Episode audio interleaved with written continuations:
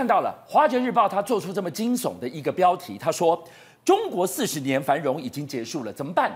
需要强心剂去救经济呀、啊！”刚刚讲到了这个叫做小修小补，你能怎么救？冲击跟危机已经浮现了。马老师来告诉我们，去年五月的中国嫦娥四号，它抵达了月球背背面，创下了人类探月的最新纪录。中国当时更发下了豪语，再过几年，二零三零年要送人上月球。要知道，每一步都是钱堆出来的。偏偏中国现在深陷他们眼中的经济黑洞，没钱可烧了。马老师带我们来看，过去二十年累积的太空技术领先，会随着经济的融景一起结束吗？这个月快结束了，这个月我定名为“月球争霸月”。美、中、俄、印、日是五强月球争霸。全部启动。是，我认为最早登陆月球、重返月球的是美国阿斯米阿提米计划，但是中国大陆不跟你正面对决，中国大陆来阴的。什么叫来阴的？大家都知道月球它是这样走的，它永远一面是光亮的，一面是阴暗的。暗的。对，大陆现在在阴暗这一面下功夫。阴暗这边最可怕是什么？没办法通信。通信被阻碍了，但是大陆弄了一个鹊桥，哇，搭鹊桥，鹊桥通信卫星就有消息了。然后嫦娥四号登陆第一个登陆月球表面，然后玉兔二号登陆车探测，二零一九年就在月球探测了。好，马老师，那只有美中两强争霸吗？后面三强呢？哦，这个月不得了了，迅猛的追赶来了。先讲印度这一强。印度在八二三这一天，它的探测车正式登陆月球南极。哇，你知道印印度全国狂喜，被定为这一天印度太空纪念日，而且打铁趁热，马上宣布这个礼拜六印度要发射太阳探测器哦，在地地球一百六十万公里之上，对，建个太阳基地去看。太阳，哇，印度不得了！大家也知道，印度这一次表现的非凡。第一个非凡是什么？第一件事情，它降落在南极，南极很难降落，挑战很大。第一个，南极太冷了，零下负两百三十度，电子仪器受影响。第二个，南极很崎岖，车子不好走。第三个，南极的位置有的是永永夜，就完全是黑夜的。他选择降落南极，而且。第一次降落，注意看，走了八公尺，这八公尺让印度人简直是快疯掉了。好，今天印度获得这么大的成功，你要知道，它是失败了无数次。各位，我跟大家讲，一九六二年，印度成立太空委员会，印度人想钱都没有办法吃，肚子饿不饱，搞什么太空啊？你知道把太空委员弄到什么地方？南部小渔村，发射 发射场弄了南部小渔村。他没有，居然没有运输去带他的太空船。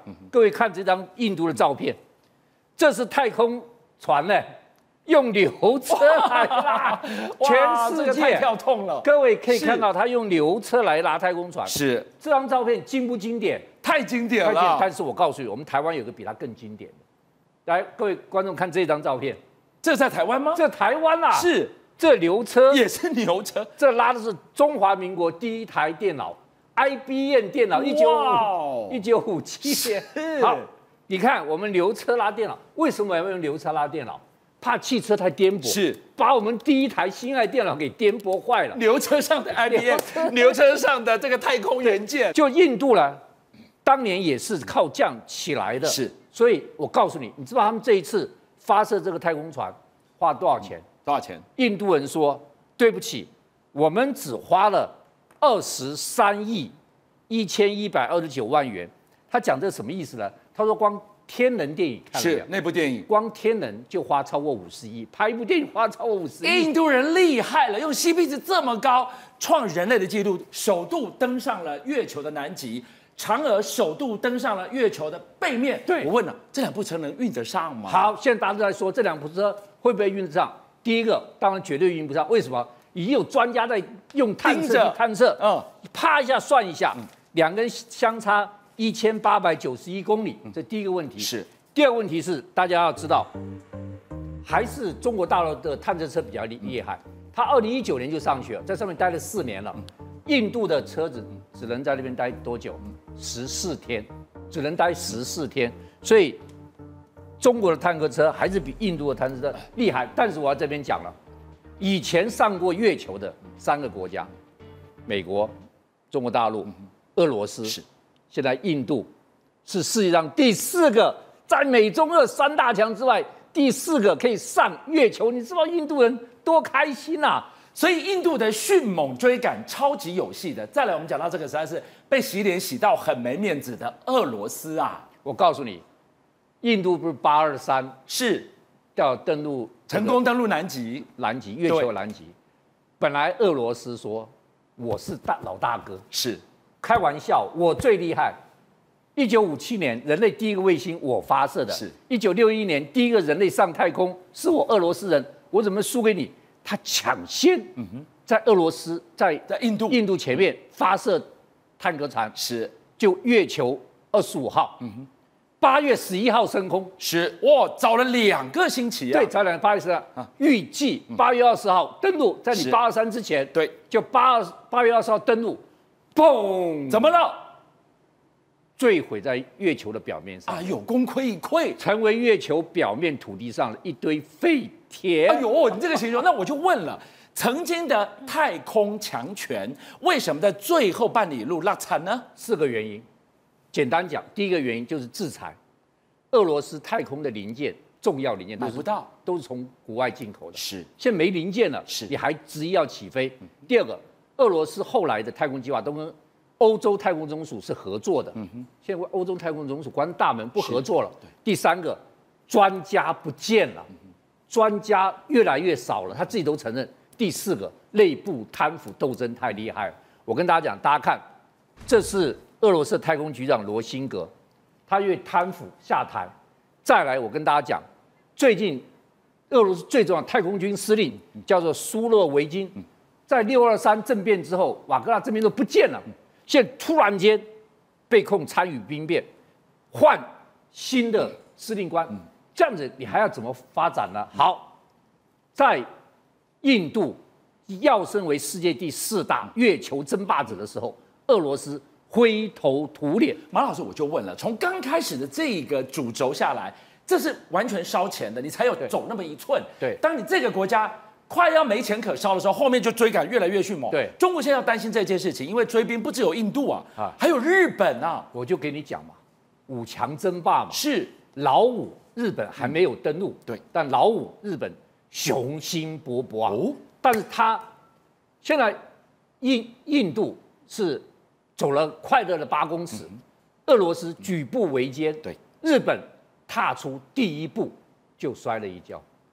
本来日本是昨天，我是说这个月是太空争霸月，日本本来昨天是。要发射的，俄罗斯是八月十一号发射，印度八二三八二三登陆，日本本来是昨天八二八要发射也要去登陆的，那为什么摔了一跤呢？它点火点火出了问题。哦，点火是出了问题，日本现宣布延迟，但它延迟到什么时候？它延迟到九月中旬以前，就我还是要解决的问题。我还是要登月。我告诉你，日日本已经宣布了，二零二四年一月，大家等着看。我日本一定要成为世界第五个登陆月球的国家，而且我日本要向全世界展示，我是全世界登陆最准的国家。哦，登陆最准很难呢。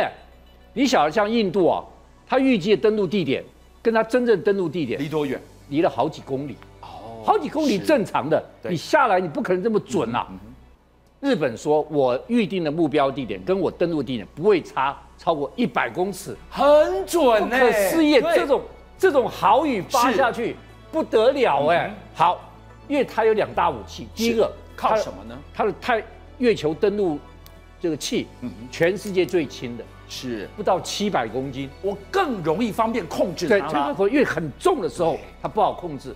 第二个。它有全世界最准的精准登陆仪器，嗨，日本就要这样好。那马老师，精准登陆有什么重要？太重要了。第一个，你现在大家都已经知道哪里的土土壤有有问题，哪里有水，那我要登在那边啊。那你如果登了几公里之外，你怎么再走这边来多辛苦啊？这第一个，第二个，太阳能最浓的地方你要登陆。第三个，你要避开崎岖的部分。是你登陆到坑里面，登陆到崎岖部分，你走都难走。所以日本选好最好的登陆点。我告诉各位，我一定在一百公尺误差之内。我看连美国跟中国大陆都不敢夸下这样的海口。他们最想要的技术在日本的手上，精准定位。现在日本听说 Toyota 造了一部车要送上月球。我告诉各位，这是最精彩的部分，在月球上，二零二九年开 Toyota 车，疯狂哎，在月球上跑。是哦，Toyota 为了这件事情，卯足了全力，因为这是他最大的一个广告。假如二零二九年 Toyota 车能够在月球上跑，那多了不起的事情！好，有没有可能？真的有可能。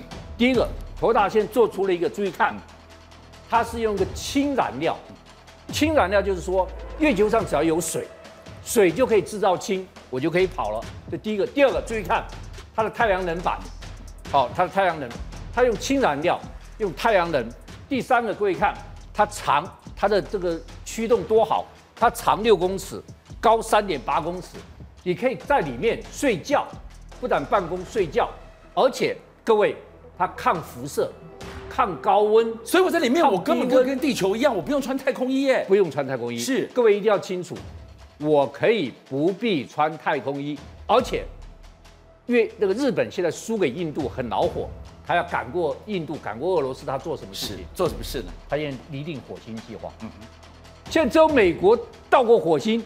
我要从火星超车你们！我要从火星超车你们，所以它更远大的是火星计划。所以现在月球争霸战已经如火如荼，火星争霸战才刚刚开始，五强争霸，谁与争锋？我们等着瞧。邀请您一起加入五七报新闻会员，跟俊相一起挖真相。